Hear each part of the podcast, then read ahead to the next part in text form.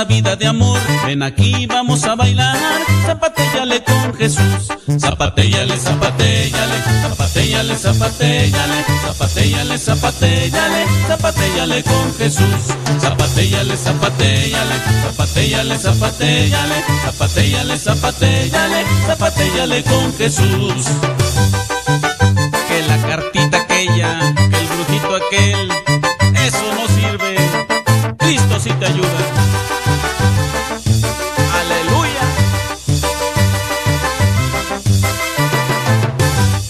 Buscas ayuda en los horóscopos, te sientes ya muy amolado, mejor pídele al Padre Modesto que te mande un cincelazo. Si el dinero a ti ya no te rinde, si la vida no tiene sentido, solo una cosa yo te pido, zapatéllale con Jesús. Zapatéllale, zapatéllale, zapatéllale, zapatéllale, zapatéllale, zapatéllale, zapatéllale con Jesús.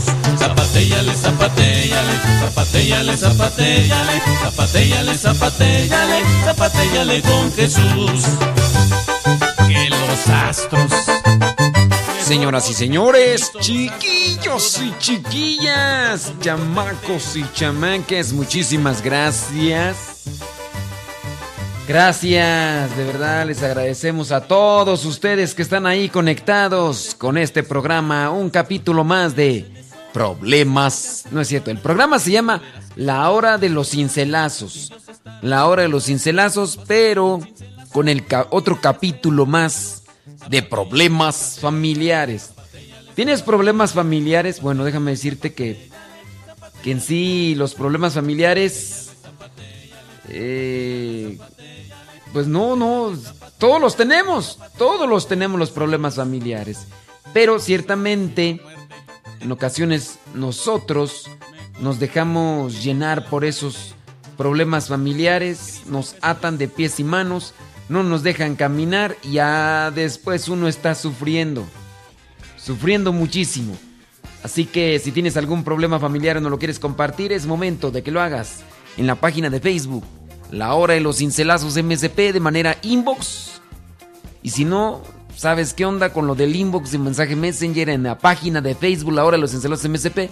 Puedes mandar tu correo modestoradio arroba gmail.com modestoradio arroba gmail.com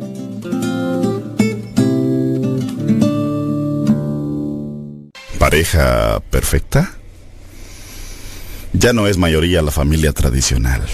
Por supuesto que es una información que pudiera llegar a sorprender a muchos, pero no a terapeutas o trabajadores sociales que se enfrentan diariamente a la difícil situación de ver las consecuencias que puede tener una familia disfuncional. Antes, en las familias monoparentales encabezadas por una mujer, predominan las viudas. Hoy la mayoría son mujeres abandonadas o divorciadas, y me imagino que un gran porcentaje de ellas fue acompañada de una crisis de violencia física o verbal, donde generalmente hay hijos de por medio y son testigos de esta situación que nos daña de diferentes formas. En una investigación que hicimos, también se encontró un número mayor de familias en las que hay un padre biológico y no biológico. La conclusión es que el divorcio sigue a la alza por el desencanto al que se enfrentan las parejas actuales en la era de lo práctico y lo desechable. La búsqueda de la pareja o familia perfecta que podemos concluir que en muchas ocasiones no existe o no se encuentra. El desencanto puede venir por los cambios naturales en la apariencia física, por las grandes diferencias que pueden existir en el intelecto, la apatía o rutina que se deja fluir en la relación, la poca demostración de afecto, los problemas económicos, la insatisfacción sexual, entre muchos otros. Los expertos en pareja concluyen que la mayoría de la gente dice que encontró a la persona idónea cuando ese ser nos hace sentir especial, nos comprende, nos escucha, está al pendiente de nuestras necesidades, nos complementa. Y adicionalmente, hay pocos roces o resuelven con el diálogo las diferencias. Se presenta cierta armonía que nos hace percibir que elegimos a la persona perfecta. Sin embargo, si escuchas nuevamente lo anterior, te darás cuenta que todos y cada uno de los enunciados tiene que ver con la satisfacción personal y no con la capacidad de dar. La compatibilidad entre ambos, de más del 60%, es fundamental. La química y la atracción física también son fundamentales, pero la capacidad de dar es el pilar que sostiene una relación matrimonial. De entre todas las dinámicas que existen para identificar a la persona indicada para compartir la vida, la siguiente es la que más me agrada. Hay una lista de las cualidades que quieres que tenga las cosas que quieres que él o ella haga por ti. Puedes extenderte todo lo que quieras. ¿Cómo te gustaría su físico? Su forma de ser, sus virtudes, sus actitudes, la forma en que te gustaría que te tratara y tratara los tuyos. Ya que hayas terminado esa lista, viene la segunda. Y esta es la parte más importante de la dinámica. De esa misma lista, identifica qué estarías tú dispuesto a hacer por ella o por él. ¿estarías dispuesto a dar lo mismo que estás exigiendo? Nuestra exigencia en que se vea delgada o atractivo o atractiva, que tenga mucha paciencia conmigo, que sea un excelente oyente y además que trate muy bien a mis padres. ¿Estarías tú dispuesto o dispuesta a hacer o dar lo mismo? De esa forma nuestras exigencias se convierten en servicio y puede orientarse a saber si estás eligiendo a la persona ideal. Somos muy buenos para exigir, pero muy malos para dar. Y ese es el problema principal en el desencanto matrimonial. La pareja ideal se construye con acciones que somos capaces de hacer. Y es precisamente lo que determina quiénes somos verdaderamente. Es recomendable tomarnos tiempo para pensar qué es lo que verdaderamente queremos. Y en el fondo de nuestro corazón, analizar el por qué lo queremos. ¿Qué carencias tenemos? ¿Qué buscamos suplir con otra persona en lugar de tratar eso con nosotros mismos? Analizar por qué necesitas tanta aprobación o muestras de afecto continuas. Analizar el porqué del miedo a la soledad y la necesidad de que se te dedique más tiempo. Cuando verdaderamente llegamos a la conclusión de los por qué, somos como somos. Es cuando ya estamos en la mejor disposición de saber qué y por qué deseamos ciertas características en la persona en cuestión. Si no aprendemos a estar bien con nosotros mismos, difícilmente podremos estar bien con alguien más. Es necesario primero sanar heridas que muchas veces se cargan desde la infancia y revienten el matrimonio. Identificar plenamente nuestras cualidades y áreas de defectos. Tratar en lo posible por ser mejor persona, por ser mejor pareja.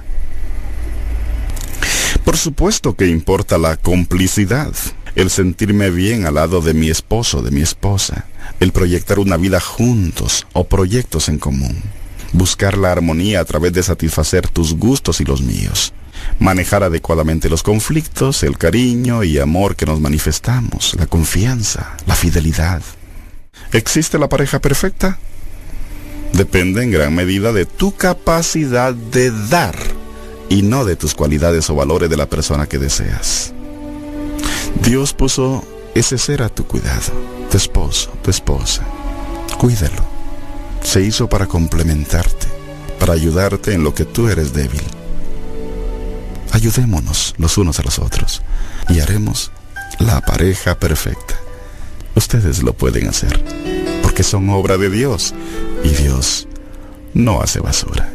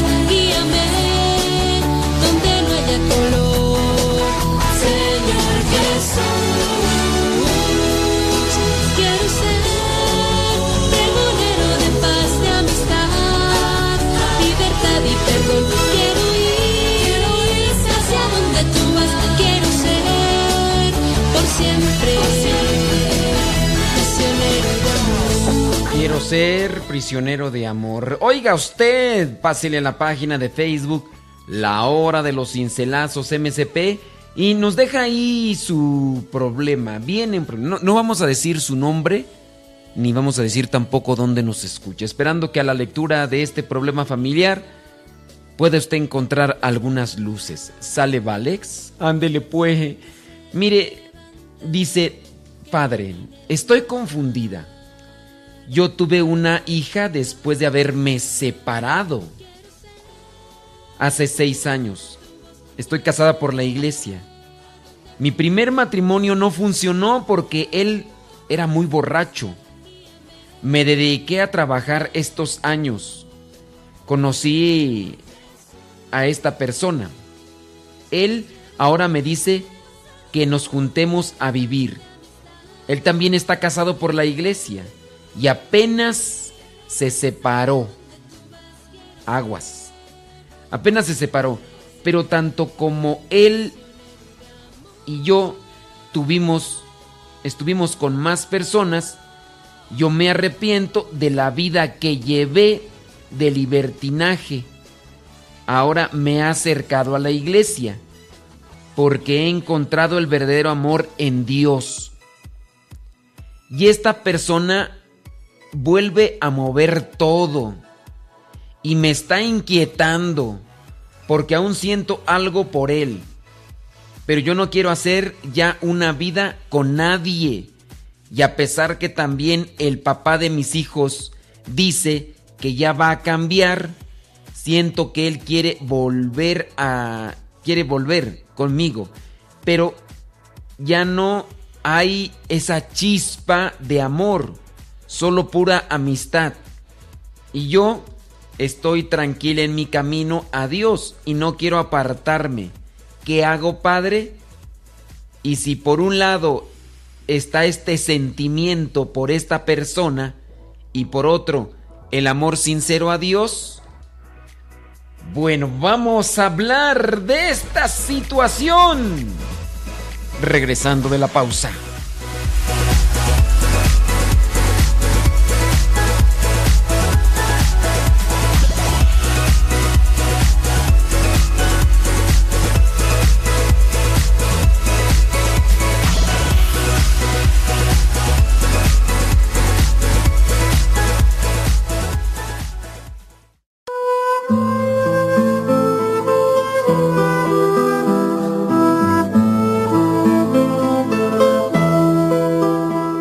Si te sientes un tanto abrumado por las situaciones de la vida y buscas un lugar para tener silencio, oración y paz, te recomendamos la casa que tenemos en Tarimoro, Guanajuato. Entra a la página www.radiocepa.com y ahí podrás obtener más informes o envíanos un mensaje en la página de Facebook o al correo electrónico para darte más informes de esta casa que tenemos en Tarimoro, Guanajuato. Tarimoro, Guanajuato está cerca de Celaya. Recuerda, la casa de silencio, oración y paz te está esperando.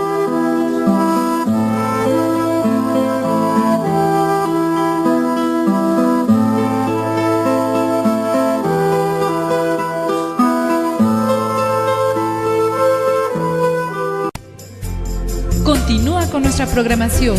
Estás en radiocepa.com, emisora católica de los misioneros servidores de la palabra.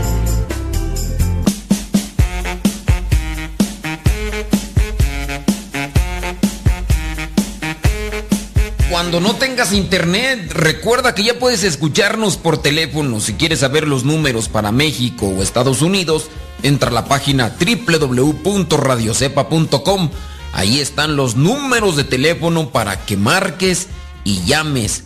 y al mismo tiempo escuches Radio Cepa sin necesidad de internet.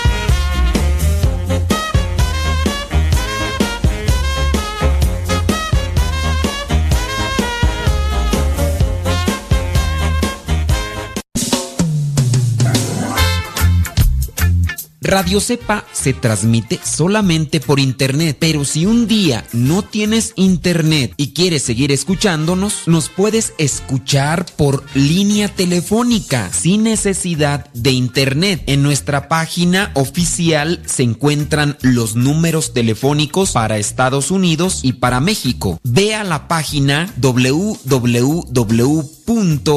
radiocepa.com y ahí se encuentran los números de teléfono para Estados Unidos y México. Solamente tienes que marcar y de inmediato comenzarás a escuchar Radio Cepa en tu teléfono. Recuerda la página www.radiocepa.com.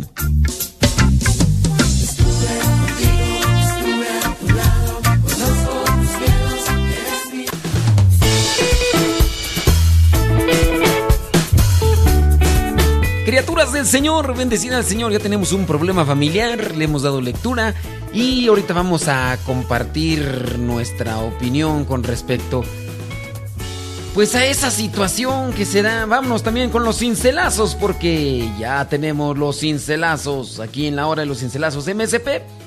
La página de Facebook se llama la hora de los cincelazos MSP. Si tú dices no tengo Facebook, bueno, pues te damos el correo electrónico modestoradio arroba gmail.com, modestoradio arroba gmail.com. Órale, pues vale. Sale, vale, vamos a ver quiénes son los que están ahí ya pidiendo cincelazos, porque vamos a decir cincelazos como Orki Jiménez, saludos, ándele pues. Dice, mándenos un cincelazo, ahorita les mando un cincelazo. Les voy a mandar un cincelazo, el que va a pedir Luis y Heineken Durazo, desde Sacramento, California. Dice que quiere cincelazo 8 del libro número 3. Para los que no saben qué son los cincelazos, son pequeños pensamientos acumulados en tres libros. Estos pensamientos cristianos son del padre Luis Butera. Pensamientos cristianos, vámonos con el cincelazo número 8 del libro número 3. Que dice así, pongan mucha atención. ¿Sale, Alex? Porque este cincelazo va para Orki Jiménez. Pero el cincelazo lo pidió Luis Durazo y Heineken allá en Sacramento, California. Dice así, pongan mucha atención. El sacrificio debe ser fruto del amor. El sacrificio debe ser fruto del amor. Porque amamos, nos sacrificamos. Se trata de un amor sincero que lleva consigo la humildad ¿Ok? El sacrificio debe ser fruto del amor, porque amamos, nos sacrificamos, y aquel que no se sacrifica, pues no ama, así de sencillo. Coral Ross, qué pasiones, dice padre, qué bueno que ya, sí, ya, pues, ¿qué, qué quieren? A veces las cuestiones técnicas nos impiden y de verdad yo sí quería desde muy temprano, pero pues bueno. Lo bueno que ya estamos aquí, Caro. Saludos hasta Atlanta. Tere Escutia Gastón dice que nos escuche en la Ciudad de México. ¿Quiere el cincelazo? 163 del libro número 2. 163 del libro número 2, tú o 3? 3, 3, 3, 3. Libro 3. Dice así. Pensar en ser santos es pensar en el bien de los demás. ¿Eh? A ver, David Trejo, alias el Flash, apúntate este. Pensar en, ser santos, pensar en ser santos es pensar en el bien de los demás. Si yo busco la santidad, ese rato yo les preguntaba a algunas personas que me dijeran las características de la santidad en lo ordinario características de la santidad en lo ordinario. Para que mm, se comprenda mejor, miren. Algunas veces los santos nosotros los presentamos porque tienen actitudes extraordinarias. Por ejemplo, San José Cupertino levitaba, así se elevaba, rompía con la ley de la gravedad. San Martín de Porres se dice que tenía bilocación, podía estar en dos lugares al mismo tiempo. Hay otros santos que tienen el don de sanar. Dios sana por medio de ellos. Ellos tocan a una persona y la persona sana. Entonces, podemos decir, esas son características extraordinarias de un santo. La pregunta es, ¿cuáles serían las características ordinarias? Lo ordinario, no lo extraordinario, sino lo ordinario de un santo. ¿Cuál sería? Vamos a ver si ustedes nos hacen algún comentario, pero sí tengan presente, pensar en ser, en ser santos es pensar en el bien de los demás. Vamos a dar lectura y a comentario sobre esta, este problema familiar que ya nos han dejado ahí en la página de Facebook, La Hora de los Cincelazos MSP.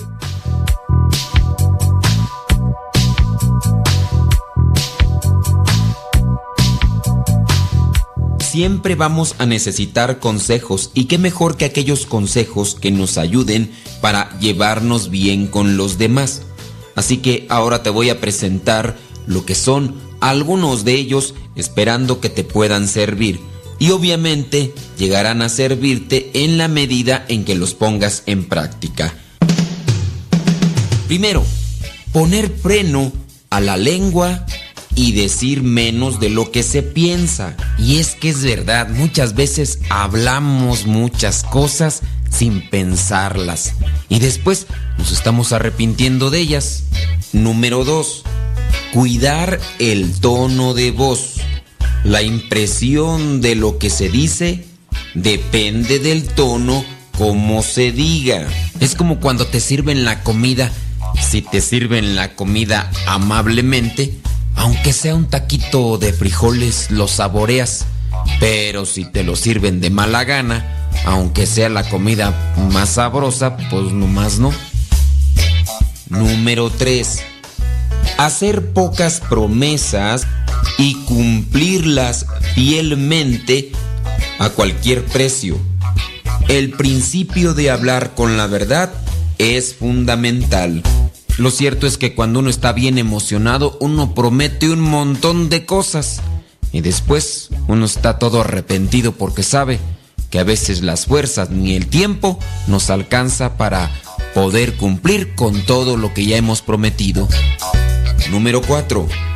No dejar pasar ninguna oportunidad para decir una palabra amable y alentadora sobre alguien o sobre algo elogiar el trabajo bien hecho sin importar quién lo hizo. Número 5. Poner interés en los anhelos, el bienestar, los hogares y las familias de los demás. Alegrarse con los que están contentos y acompañar a los que lloran. Hacer sentir a aquellos con quienes se trate que se les considera personas importantes, sin tomar en cuenta cuán humildes sean. Número 6. Tener siempre la sonrisa en los labios. Reservar las penas, preocupaciones y desengaños para quienes puedan entenderlos. Número 7 mantener el criterio abierto en todos los problemas, discutir sin enojarse, ser formal en cualquier acuerdo o trato que se haga. Número 8. Si se tienen algunas cualidades, dejar que hablen por sí mismas y rehusar hablar de los vicios de los demás. desalentar el chisme y no decir nada de nadie a menos que sea algo bueno. Número 9. No jugar con los sentimientos de los demás. La broma y el humor a costa de otros rara vez valen la pena y pueden herir donde menos se espera. Número 10. Ser responsable de lo que se diga o haga.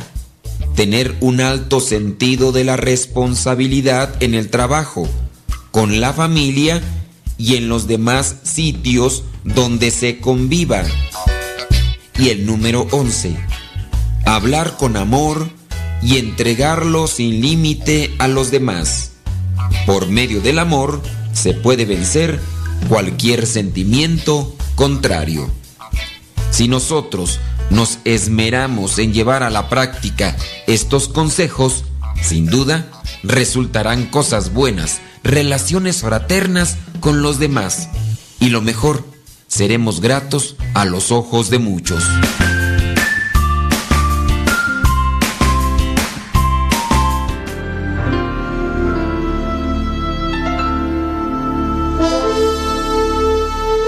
Tienes problemas familiares, yo entiendo que en ocasiones ya no vemos la salida, pero Dios es nuestra fortaleza.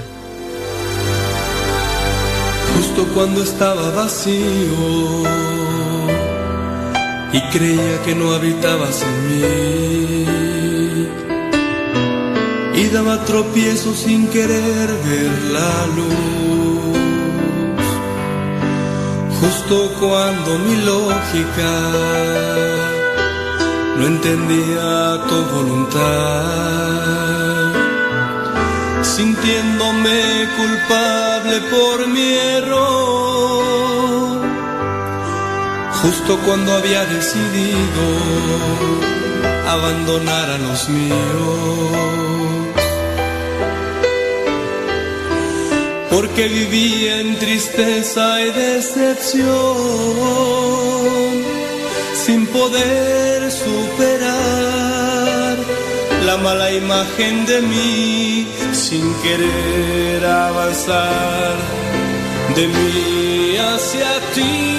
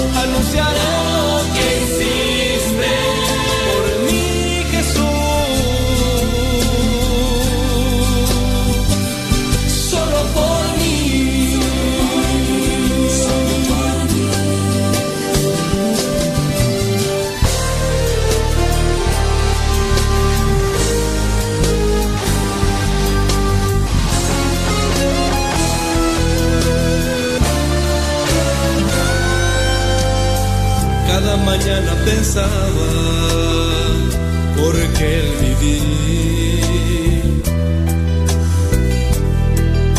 Tú sabes que no tuve voluntad,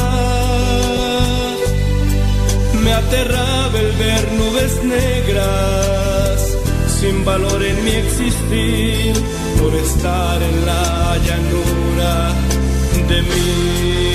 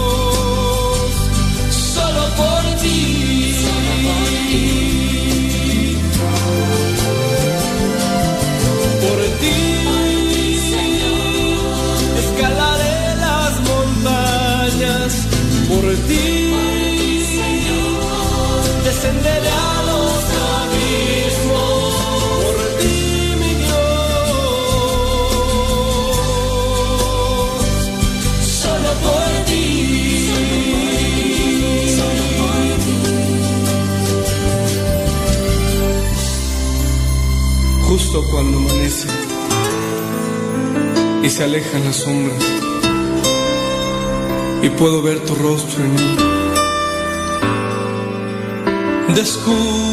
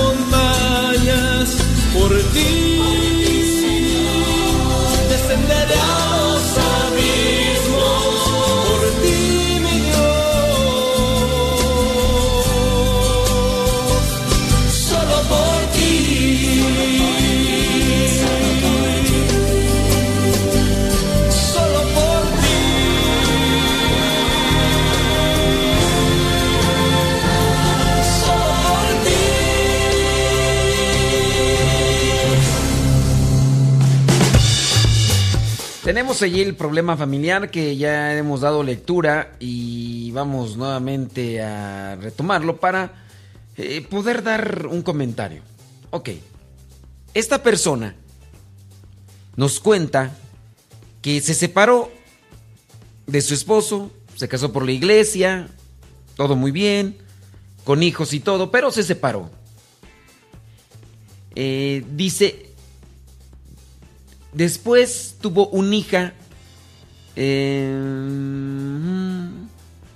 ok, muy bien. Después se separó de su esposo, ¿no? Ella dice, yo no me había acercado mucho a la iglesia, pero ya se acercó. Ya se acercó a la iglesia, se acercó a Dios y ahora sale un hombre que también está casado, que tiene hijos, pero la diferencia aquí dice que, que apenas se separó.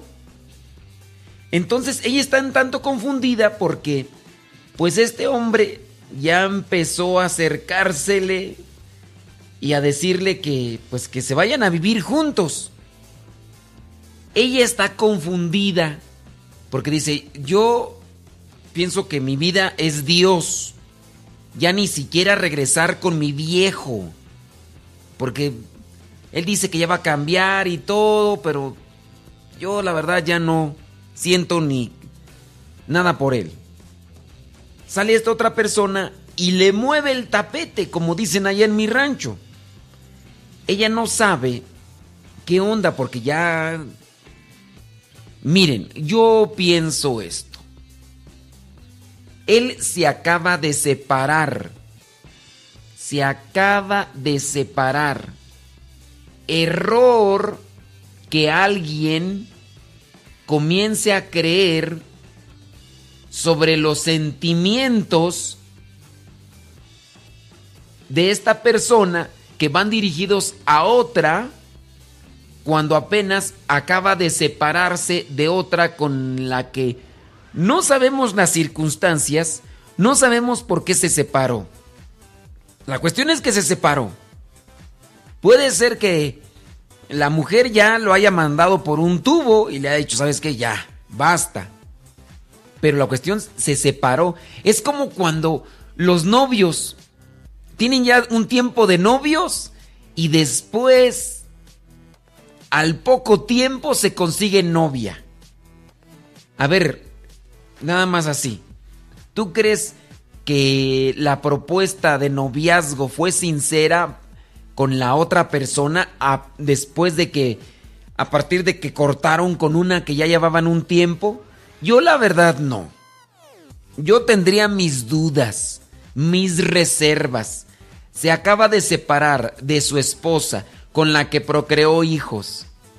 Y ahora viene, te echa un montón de flores, porque no lo dudo. Tú no lo dices, pero no lo dudo.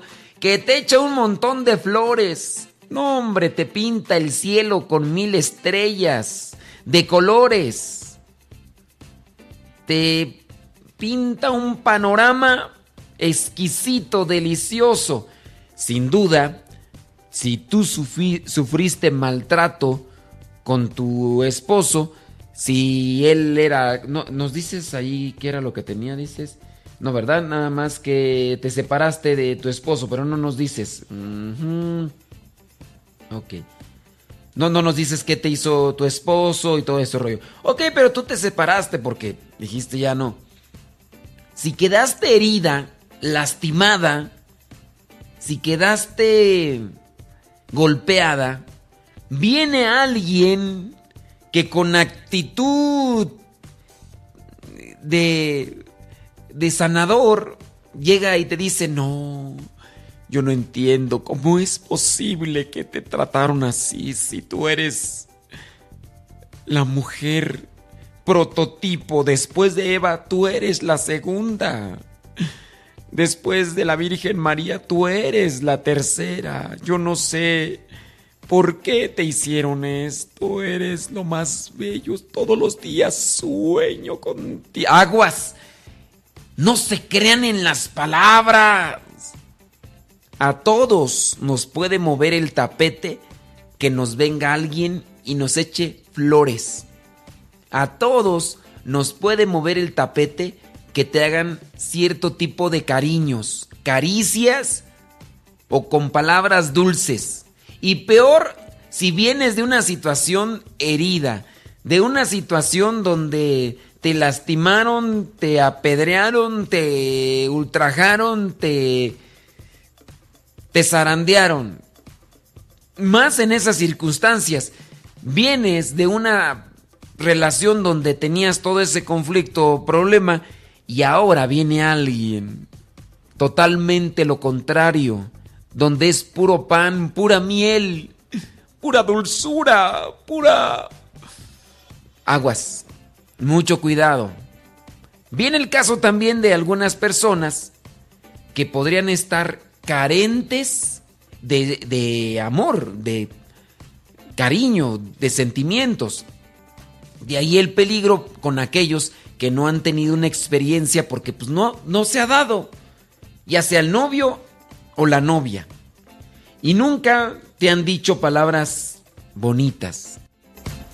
Qué bello eres, qué bella eres, qué, qué ojos. Todos los días sueño contigo. Eres mi luna en mi anochecer, eres mi sol al despertar. Eres la flor que me encuentro en mi camino. Eres el rocío que empapa mis pétalos.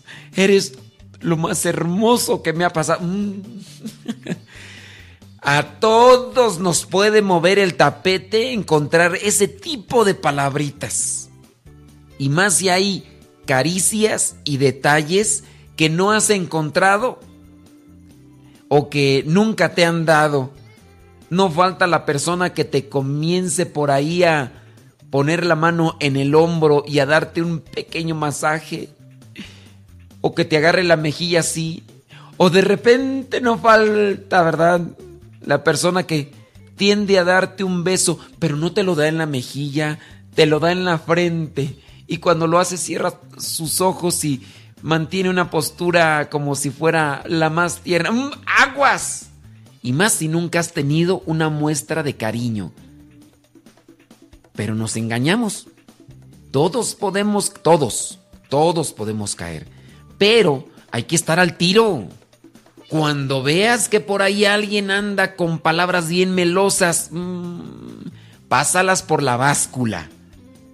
Cuando veas o sientas que por ahí alguien te está tratando fuera de lo normal, ten tus reservas. Ten tus reservas. No creas que, que todo es miel en hojuelas. No, hojuelas en miel, como sea, pero aguas. Una cosa es la que escuchamos, otra la que se puede demostrar con acciones. Yo te diría, a ti mujer, que te separaste, con tus hijos y todo lo demás. Yo te diría, mantente en la reserva. busca a Dios. Y si ya lo has experimentado en tu vida y sientes esa paz, sientes ese regocijo, sientes esa alegría, síguelo buscando a Él. Sirve que sanas de las heridas que te dejó el otro, para que camines con rectitud, con dignidad y puedas ayudar, dices, a tu hija.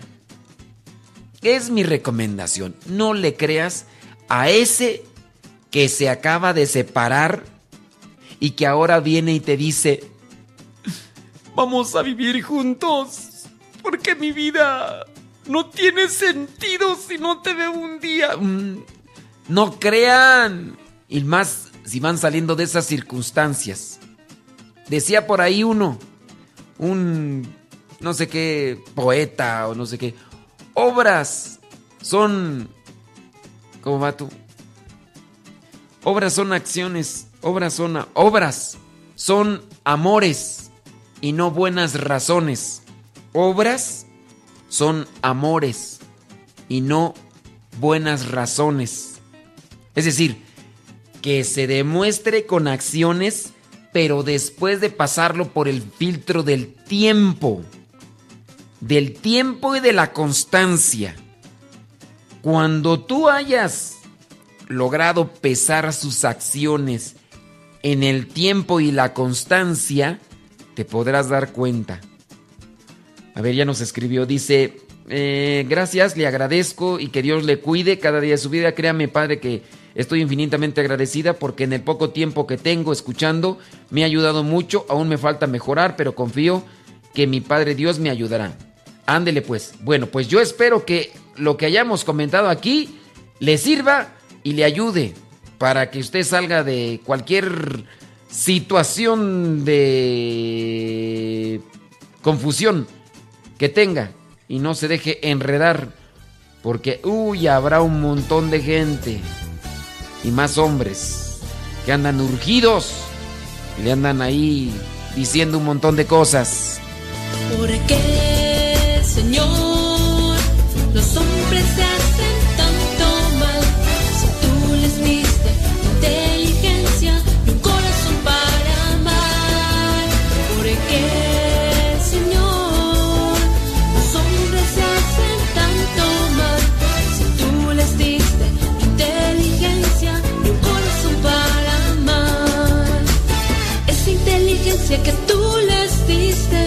los ha hecho reyes de la creación, porque producen tantas maravillas que superan toda imaginación.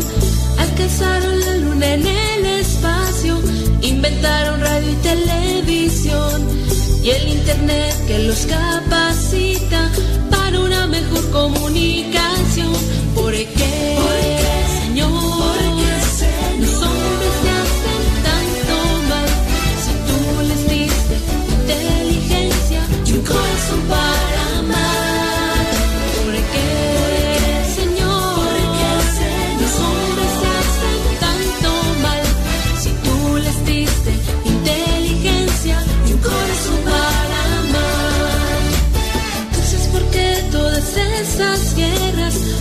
tantas injusticias y maldad?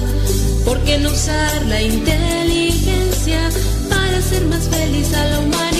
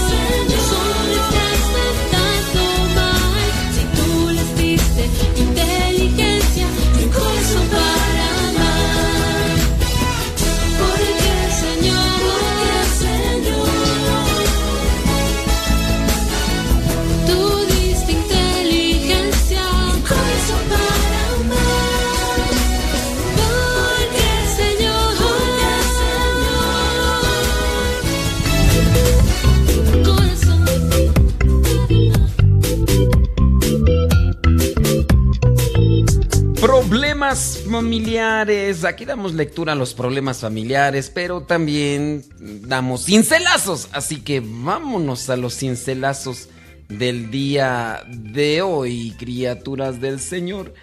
A ver, vamos a ver. David Trejo, alias el Flash, ya llegó, ya llegó, ya llegó. El Flash ya llegó, ya llegó, ya llegó. Ok, mi estimado Flash, ¿cómo está usted? ¿Bien? Me da gusto, me da mucha alegría que nos acompañe, que esté allí y que podamos compartir un cincelazo con usted. ¿Cuál cincelazo quiere? El 1042 del libro número 3, con todo gusto, ¿cómo no con todo gusto? Vamos a ver. 1042 del libro número 3 que dice así, pongan mucha atención. La mediocridad de los fieles que prefieren dormir, quedarse en la en el área de la comodidad, da el triunfo y la fuerza a los corruptos. La mediocridad de los fieles que, prefieren dormir da el triunfo y la fuerza a los corruptos. Así que no se duerma, mi estimado David Trejo, allá en Greenville, Greenville, Texas. Saludos. Vamos a ver. Francisco Mantilla Yolanda Vidal nos escucha en Virginia. ¿Quieres encelazo número 17 del libro número 2? Con todo gusto. Vámonos pues, 17 del libro número 2 que dice, para predicar la palabra de Dios se necesita un corazón que hierva de amor. Yolanda, ¿dónde estás? ¿Dónde estás? Yolanda. ¿Qué pasó? Que hierva ese corazón para que se pueda anunciar la palabra de Dios. Bartolo Gijón quiere del libro número 3 el 778. Pensamiento, cincelazo, 778. Del libro número 3 que dice, una austeridad sana, la austeridad, es decir, vivir con lo necesario, ayuda a gustar la vida y a fortalecer el espíritu. Ayuda a gustar la vida y a fortalecer el espíritu. Así que hay que vivir en austeridad, no dejarnos llevar por el materialismo.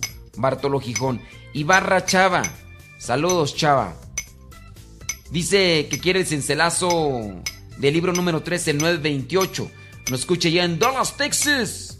Ándele pues. Me encontré con unas personas de Huejotzingo, Puebla. Nos tocó compartir un tema por allá en Huejotzingo. Saludos a todos los de Huejotzingo.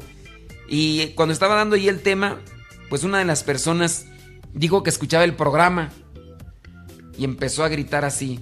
Chiquillos y chiquillas, chamacos y chamacas.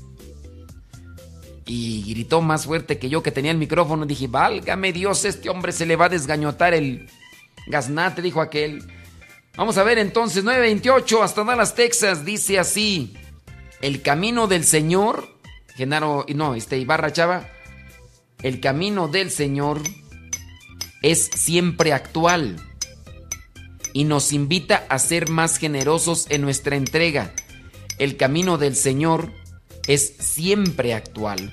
Es decir, no se mueve. El camino del Señor no se mueve. No, no tiene una variante, no tiene un cambio. No. Ahí está, siempre presente. Así que trata y esfuérzate de cumplir siempre con lo que son las cosas que te tocan y que a la vez sea voluntad de Dios. Porque si no es voluntad de Dios, puede ser que lo único que estés haciendo es engañarte a ti mismo y dar círculos, círculos, así como nos, nos lo dice esta metáfora. Escúchala con mucha atención.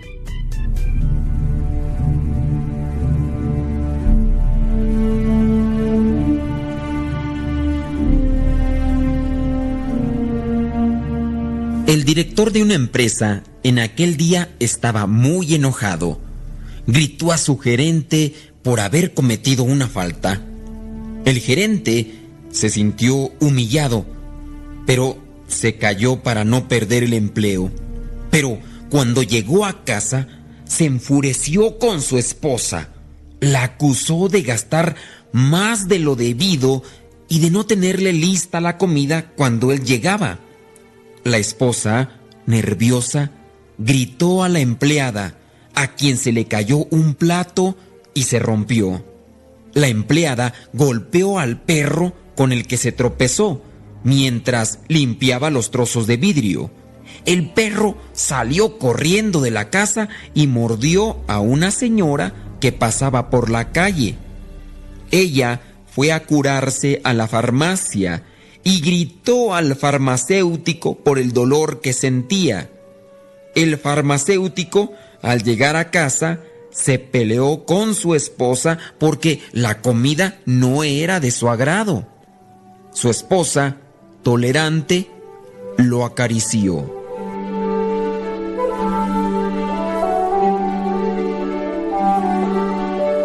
Y lo besó en la frente diciendo, Querido, te prometo que mañana te haré tu plato de comida preferido. Tú has trabajado mucho y necesitas descansar. Voy a prepararte un té. Mañana te sentirás mucho mejor. Al oír estas suaves palabras de su esposa, el farmacéutico se relajó y se durmió.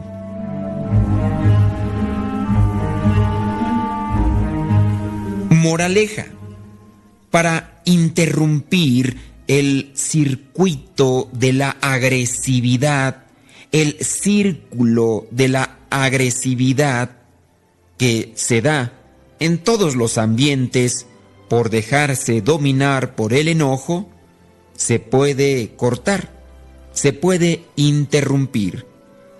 Nada más eficaz que los gestos de delicadeza, de comprensión, de paciencia, pero sobre todo de amor. Con delicadeza romperemos ese círculo de agresividad que se da en muchos lugares. Pero para poder tener paz, para poder tener comprensión, para poder tener amor, debemos pedirlo a Dios.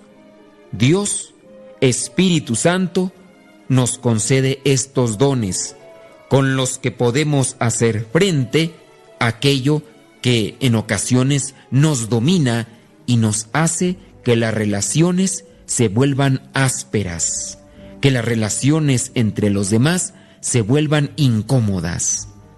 Pidamos al Espíritu Santo que nos dé comprensión, que nos dé paz, pero sobre todo mucho amor para poder romper con aquel círculo de violencia y agresividad que cada día crece en los corazones donde no habita Dios.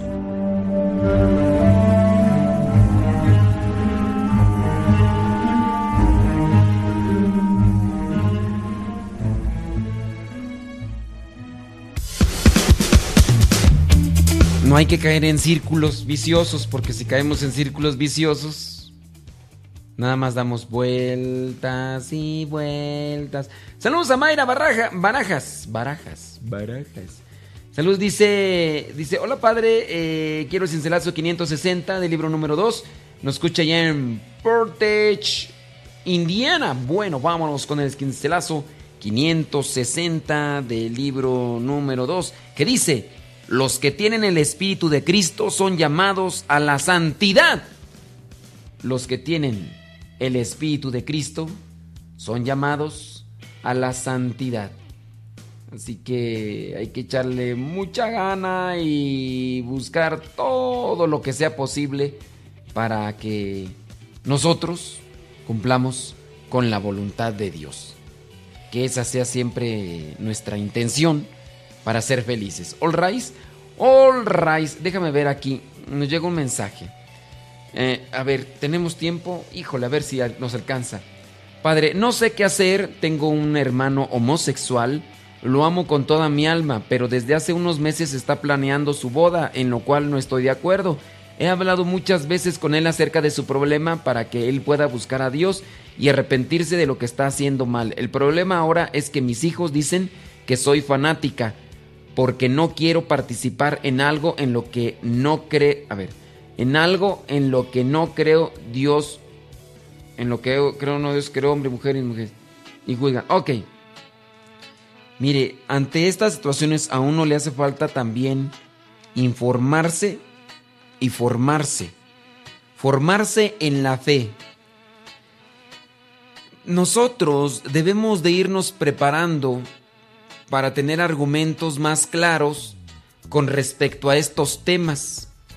Yo le invitaría a usted, señora, y a todos los que nos escuchan, a que realmente busquemos lo que son esos fundamentos, a lo que son esos fundamentos para poder responder ante estos temas un tanto confusos de la, de la vida. Hablando, por ejemplo, de la ideología de género, de la homosexualidad. Si usted quiere en este caso darle una respuesta más con, fundamento a su hermano y a sus hijos para que no la llamen fanática, yo sí la invitaría a que no solamente diga, en la Biblia, Dios, y no, aquí hay que reflexionar, razonar para hacer comprender al otro. No basta solamente con decir, la Biblia dice. Digo, en la palabra de Dios ya está lo que Él ha creado, pero nosotros, para estos tiempos, necesitamos formación e información para hacer una reflexión en el otro y así pueda cambiar de pensar si es que es necesario que tenga que cambiar en sus diferentes casos. Hace tiempo caminaba sin rumbo fijo, tratando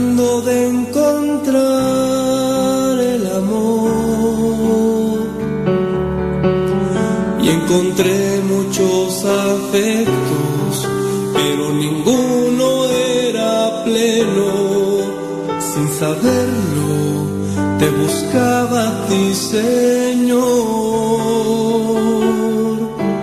hasta que te miré clavado en la cruz y soñé con tu lugar ocupar, mas no sé qué pasó. Si mi sueño se acabó, Señor, no te supe amar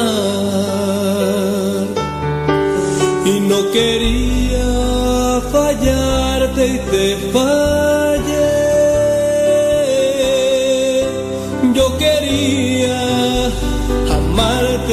No te amé.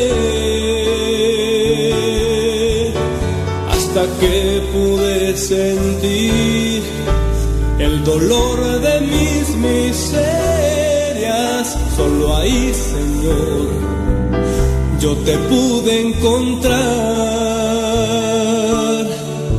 Me atreví a mirarte a ti en el altar,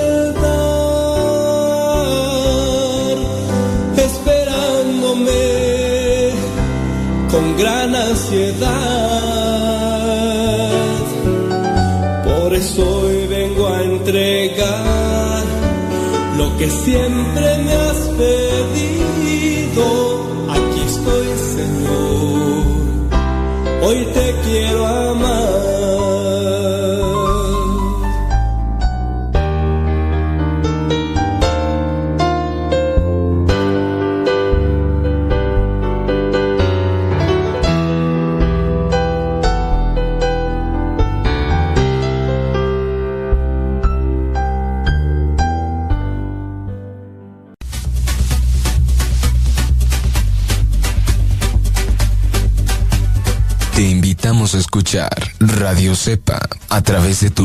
Telefónica, a través de tu teléfono. Radio Cepa, la voz de los servidores de la palabra.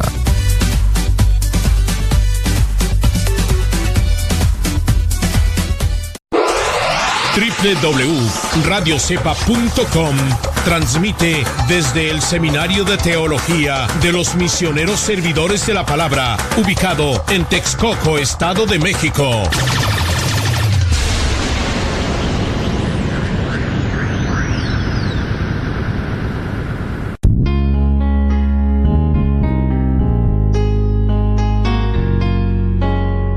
Ante una humanidad corrompida por los antivalores, cuyas consecuencias son corrupción, delincuencia, homicidios, injusticias, violencia, superstición y sin sentido de la vida, son comunes en nuestros días. No son leyes más duras lo que necesita el hombre para corregirse, sino que conozca a Dios para reconstituirlo como hijo e imagen de Dios. Asiste a los retiros bíblicos de evangelización en cualquiera de nuestros centros. Para mayor información, escribe a radiocepa.com, porque el conocer a Dios es darse una nueva oportunidad para volver a empezar.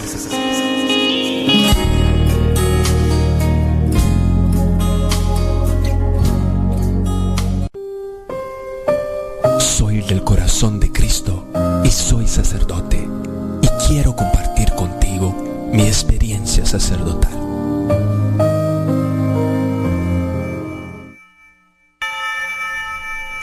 Testimonio del Padre Juan Carlos Mari, Legionario de Cristo, que actualmente trabaja en el Ecuador. Alguien que me decía, ven.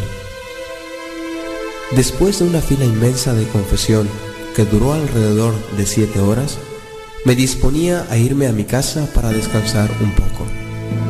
La iglesia estaba vacía. Había estado esa noche del Viernes Santo en vela, confesando. Una anciana se me acercó con cara de que quería confesarse. Me preguntó si estaba confesando y la verdad me dio ganas de decirle que viniera después. Pero el Señor me impulsaba a que no se lo dijese. Sí, señora, venga, vamos a sentarnos cerca de esta hermosa imagen del Cristo que está cubierto, pues es sábado santo. Empezó a decirme sus pecados. A medida que ella continuaba, me quedé con la duda de cuánto tiempo llevaba sin el sacramento de la reconciliación. Le pregunté y para mi sorpresa me dijo, Padrecito, tengo 87 años y desde los 14 que no me confieso. ¿Y qué la hizo venir ahora después de 73 años? Con lágrimas en los ojos me dijo, pasaba enfrente de la iglesia y alguien me dijo, ven. El Señor me quiso utilizar como instrumento para llegar a una cita que Él tenía con esa alma. Una cita a la que Dios tuvo que esperar 73 años.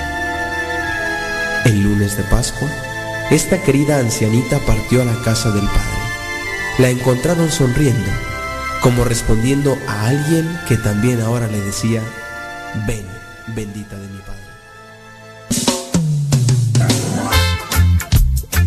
Radio Cepa se transmite solamente por internet, pero si un día no tienes internet y quieres seguir escuchándonos, nos puedes escuchar por línea telefónica sin necesidad de internet. En nuestra página oficial se encuentran los números telefónicos para Estados Unidos y para México. Ve a la página www radiocepa.com y ahí se encuentran los números de teléfono para Estados Unidos y México. Solamente tienes que marcar y de inmediato comenzarás a escuchar Radio Cepa en tu teléfono. Recuerda la página www.radiocepa.com.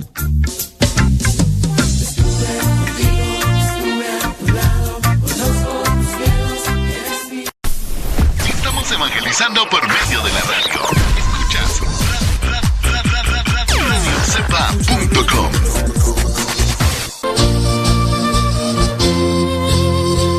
Oye, yo quiero ser misionero laico, ahí con ustedes, los misioneros servidores de la palabra, pero ¿qué, qué es lo que necesita? ¿Qué piden o qué requisitos tengo que cumplir? Bueno, primeramente tienes que tener entre 17 y 30 años para poder ingresar a lo que es un retiro vocacional. Los retiros vocacionales se realizan cada seis meses. Si estás interesado y quieres más información, visita nuestra página www.radiocepa.com www radiocepa.com y ahí encontrarás lo que son más detalles para participar de este retiro vocacional y posteriormente participar en la formación para ser misionero laico por un año y medio. Recuerda que ser misionero laico no es un llamado para ser religioso, sino un llamado para servir.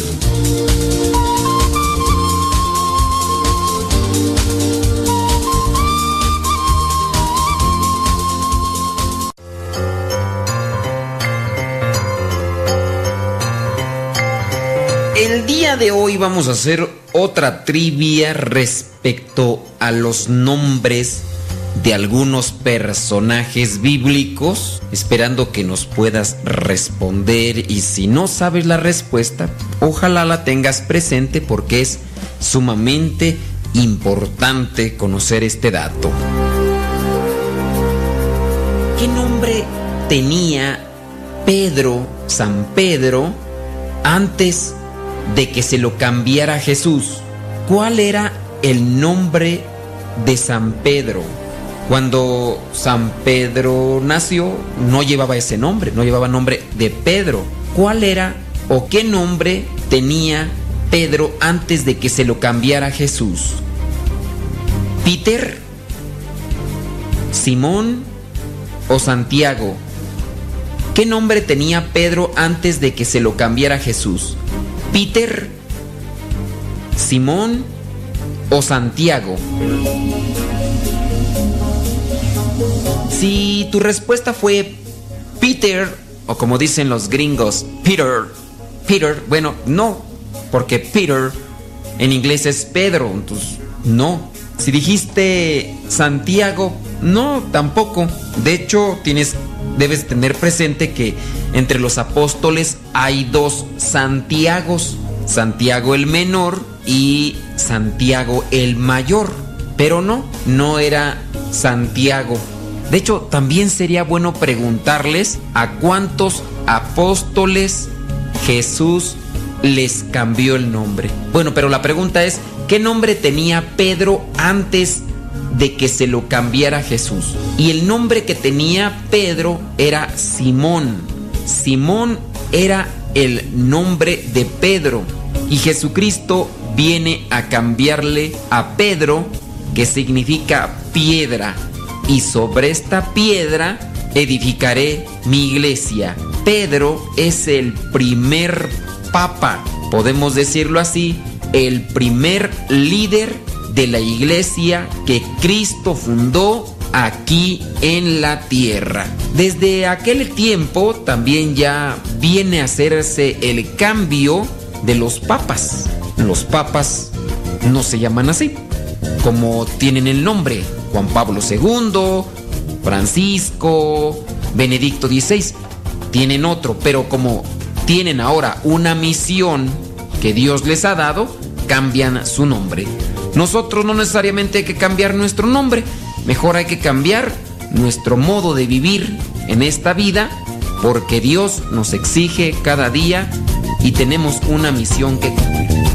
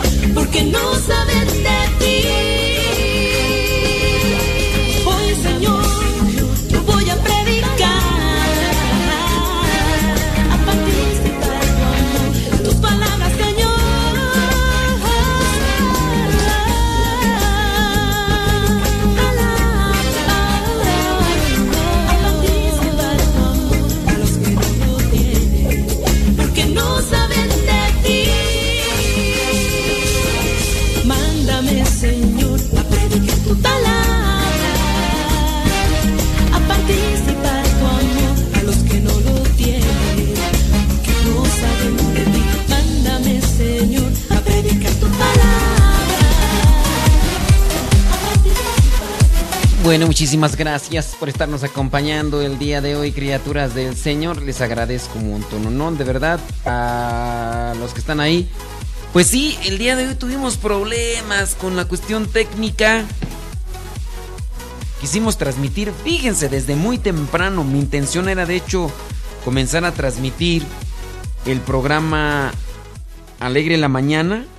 Y de ahí porque lo hicimos en vivo, regularmente lo hacemos grabado, el programa de Alegre la Mañana, que va para Radio María México, pero pues nos falló aquí en la cuestión técnica y yo pensaba, dije, no, pues comienzo con programa Alegre la Mañana y de ahí me brinco a, al que madruga, el que pasamos en Guadalupe Radio, y de ahí pues ya hacemos el corte, yo pensaba, dije. Dije ya ahí con eso. Después, dije, no, pues, pero pues, no, no, no, no, no era mi intención. Bueno, más bien, yo tenía pues otro, otra, otro proyecto, pero las cuestiones técnicas no nos favorecieron el día de hoy. Lo bueno que usted está ahí, que nos escucha, que nos busca. Busque el canal de YouTube Modesto Radio modesto radio arroba gmail.com modesto radio arroba gmail.com por favor ahí síganos. También tenemos el de modesto lule. Eh, ya de hecho estoy yo pensando hacer ya lo que son algunos mm, videos blogs y demás para el programa de para, para el canal de modesto lule. Para el canal de modesto lule esperando que ustedes nos sigan por ahí y que poda- podamos tener una una conexión y compartir nuestra reflexión. Me están pidiendo por ahí que también dé mi opinión con respecto a diferentes temas. Estos temas que vienen a ser, digamos, temporales, solamente en un tiempo. Los vamos a dejar yo creo que en la página de Facebook Modesto Lule. Me pidieron ahí mi opinión sobre la misa de misa Coldplay. Misa Coldplay. Y vamos a dar nuestra opinión. Y después de mucho tiempo, yo entiendo que hay personas que ya me escuchan desde hace ya algunos añitos, pero todavía hay personas que me siguen preguntando y preguntando y preguntando que por qué, que por qué yo digo palabra de Dios y no digo palabra del Señor, como ellos o como las personas han escuchado que regularmente se dice en la misa. Ya hemos, incluso aquí en el programa hemos dicho muchas veces, y lo que estoy pensando es ya mejor hacer un video ya para que cuando me pregunten, oye, ¿por, por qué estás diciendo palabra de Dios y no, no, y no palabra del Señor? Yo tengo mis argumentos y tengo mis fundamentos. Y se los voy a compartir en un video para que ya quede ahí todo registrado. Ya cuando me digan, oye, pero ¿por qué otra vez tú diciendo palabra de Dios y no dices palabra del Señor?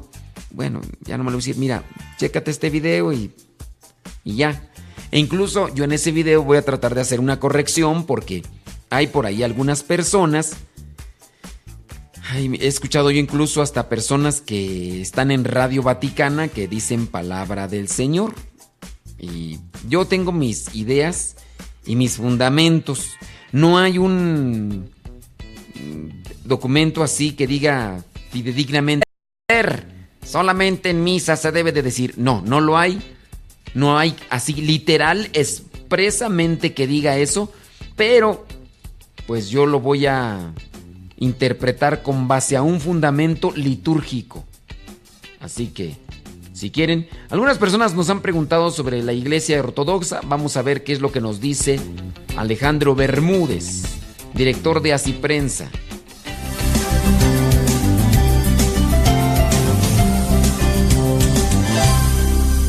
Por razones que desconozco, he visto entre muchos de las personas que se comunican conmigo a través de redes sociales, de Twitter, de Facebook, o que me escriben a Así Prensa o que me escriben a cara a cara al programa de televisión en EWTN, un interés creciente por la iglesia ortodoxa.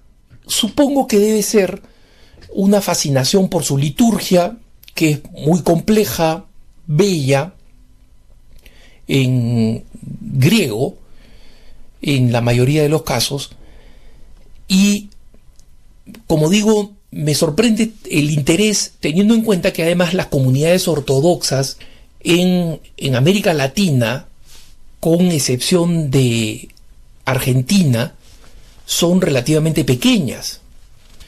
Y respecto de cuál es la relación eh, de la comunidad de la, de la Iglesia Ortodoxa con la Iglesia Católica, la validez de asistir a sus misas, a sus sacramentos, etc., me parece importante hacer algunas aclaraciones del el estado en que nos encontramos. Nosotros sabemos que la Iglesia Ortodoxa surge cuando en el siglo XI la Iglesia, las comunidades católicas que tenían su sede, sobre todo en Constantinopla, en la actual Estambul, rompen la unidad con eh, Roma, con la sede de Pedro, y declaran al, al Papa y a todos los católicos que siguen al Papa, los declaran herejes. Herejes, este concepto es importante. Herejes porque consideran que nosotros hemos cambiado, que los católicos hemos cambiado o hemos interpretado mal, de manera herética, la doctrina de la Santísima Trinidad el Padre, el Hijo y el Espíritu Santo. No voy a entrar a los detalles eh, teológicos de la diferencia de entender la relación entre el Padre, el Hijo y el Espíritu Santo. Baste decir que ambos creemos lo esencial de la Santísima Trinidad, que son tres personas divinas y un solo Dios, y que ninguna persona es la otra. Es decir, el Padre no es el Hijo, el Hijo no es el Espíritu Santo, el Espíritu Santo no es el Padre, y sin embargo los tres son Dios. Pero hay algunas complicaciones eh, referidas, muchas de ellas, a problemas de traducción del griego, la lengua oficial de la ortodoxia, y el latín, que era la lengua oficial de la Iglesia Católica Romana y causaron este problema. El asunto es que hubo muchos años de muchos siglos de desconfianza, de ataques, incluso de guerras, conflictos entre católicos y ortodoxos en muchas áreas, especialmente en el área de los Balcanes, donde el número de católicos y de ortodoxos son similares, y en otras regiones. Pero esos son datos históricos que explican eh, de alguna forma, aunque no justifican, porque si somos cristianos debería existir el perdón, pero explican de alguna manera las hostilidades históricas y la desconfianza tremenda, especialmente de parte de los ortodoxos y de los ortodoxos rusos, que son la mayoría de la ortodoxia actualmente. Pero esto no sucede tanto con las comunidades ortodoxas en América Latina, porque las comunidades ortodoxas en América Latina han experimentado, por ejemplo, la solidaridad católica para con los ortodoxos perseguidos en Turquía, en el Oriente Medio, etc. Y mucha de la contribución económica de los católicos ha ido generosamente a nuestros hermanos ortodoxos perseguidos o en necesidad. Y entonces esto ha animado a que algunas comunidades ortodoxas tengan una actitud un poco más apostólica y comiencen a invitar católicos a sus servicios. Mientras los ortodoxos nos consideran a nosotros heréticos, nosotros los católicos en cambio consideramos a los ortodoxos solamente cismáticos. No es poca cosa, así que tampoco, tampoco cabe mucho decir solamente, ¿no? Pero lo digo en que comparado con la manera como los ortodoxos nos ven a nosotros, a nosotros nos ven como herejes. ¿Esto qué cosa significa? Significa que para el ortodoxo, el ortodoxo no debería tener nada que ver con el católico. Es como si fuera un protestante, ¿no? Sus misas no son válidas, sus, sus misas no son legítimas, están cargadas de herejía, y aunque reconocen que nosotros tenemos la sucesión apostólica, es decir, que nuestra iglesia es sucesora de, eh, del apóstol San Pedro y que nuestros obispos son sucesores del apóstol San Pedro, de todas maneras, por considerarnos heréticos, es decir, que estamos traicionando la verdad de la salvación de Jesucristo, la relación de fieles con los fieles debería ser la mínima posible. Los católicos, en cambio, como consideramos que la diferencia teológica que para ellos es una herejía, para nosotros no lo es, los consideramos cismáticos, es decir, que son una verdadera iglesia, son parte de la iglesia, solo que han roto con la unidad al romper con la disciplina. Y en consecuencia, sus obispos son obispos legítimos, sucesores de los apóstoles, solo que, aunque sus sacramentos son válidos, sus sacramentos son válidos, son ilícitos. Son válidos porque tienen el poder, la potestad apostólica. Cuando un protestante que no tiene sucesión apostólica dice, por ejemplo, tomad y comed esto en mi cuerpo, como lo hacen algunas tradiciones, como algunos luteranos, por ejemplo, allí no hay consagración. En cambio, nosotros creemos que el ortodoxo, cuando consagra, auténticamente tiene la potestad para traer a Jesucristo y en ese, en esa, en ese pan y en ese vino están auténticamente presentes el cuerpo y la sangre del Señor. Solo que al haber roto con la autoridad suprema de Pedro, lo hacen ilícitamente. Es decir, es válido, vale, es real, se produce el, milagro eucarístico, pero lo hacen ilícitamente contra la ley de la iglesia, porque han roto con la ley de la iglesia. Entonces, a un católico no le corresponde ir a una ceremonia ortodoxa. Lo puede hacer, por supuesto, si es que algún pariente se casa, si es que quiere atender al si quiere atender o también puede ir para conocer. Pero es importante comprender que en nuestros países donde la misa católica está completamente disponible, una persona que va a una misa ortodoxa el domingo no está cumpliendo con el sacramento dominical, porque está yendo a una misa que es válida pero que es ilícita. Entonces, si alguien quiere ir por curiosidad, por interés, por invitación, por cortesía, por la razón que sea, a una misa ortodoxa de domingo, tiene que ir a la misa católica y cumplir con el precepto dominical católico, porque esa misa no es una misa lícita. Ahora, como justamente nosotros consideramos que sus misas sí son válidas, aunque sean ilícitas, un católico, cuando se encuentra en un territorio en el que solamente existe acceso al sacramento ortodoxo y no al católico, entonces puede cumplir el precepto dominical yendo a una misa ortodoxa. En esa situación y solamente en esa situación. Ejemplos. Tengo un amigo mío que adoptó a un bebé en Rusia. Para poder adoptar el bebé, tuvo que viajar no a Moscú, viajó a Moscú obviamente, pero después tuvo que ir a una ciudad muy apartada, muy lejos, y una ciudad que no tenía ninguna iglesia católica cercana por cientos de kilómetros, cientos de kilómetros.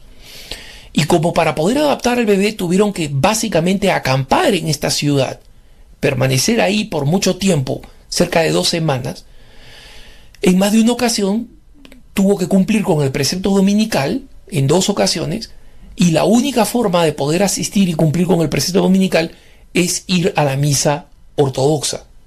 Y ahí participaron en la misa ortodoxa y valió como precepto dominical. ¿Por qué? Porque la misa católica no estaba accesible. Era imposible. Otro ejemplo. Quien les habla, un servidor, estuvo en Grecia, pero en un pueblo muy pequeño. En este pueblo, Corfú, no había una iglesia católica. Y la iglesia católica más cercana estaba a centenares de kilómetros en Atenas, donde está la Catedral Católica de San Dionisio de. Porque la población católica es pequeña, minoritaria, y la mayoría de ella extranjera. Entonces, para poder cumplir con el precepto dominical, porque no tenía acceso a la misa católica, fui a la misa ortodoxa y recibí la comunión en la especie el pan que no es ácimo, es decir, que tiene levadura y es grueso. Se comulga además con una eh, cuchara, con siempre en la boca, los, los, los brazos cruzados sobre el pecho, etcétera, cumpliendo con esta forma. Entonces, para aquellos que tienen este interés, está muy bien tener el interés, sobre todo cuando se trata de un interés ecuménico, es decir, de diálogo. Pero hay que comprender que la Iglesia Ortodoxa y nuestra relación con la Iglesia Ortodoxa es una relación de fraternidad, pero donde el cisma subsiste y donde rezamos, oramos y trabajamos, sobre todo los últimos pontífices, desde Juan 23, han trabajado enormemente para mejorar las relaciones. Los, ambas ambas eh, denominaciones, el catolicismo y la Iglesia Ortodoxa en la época del Papa Pablo VI, se levantaron mutuamente la excomunión y y la declaración de, excomunión, una decisión que básicamente tiene un carácter de gesto, ¿no? No cambió mm, en la práctica la división y la distancia y la diferencia que existe, y tampoco cambió la hostilidad que sobre todo en la iglesia ortodoxa rusa existe hacia la iglesia católica. Entonces el interés es un interés válido, pero cada cosa en su sitio, no confundamos que ya suficiente confusión existe al interior de la Iglesia Católica, no traigamos ahora temas de la Iglesia Ortodoxa para incrementar la confusión. Que tengas un buen día.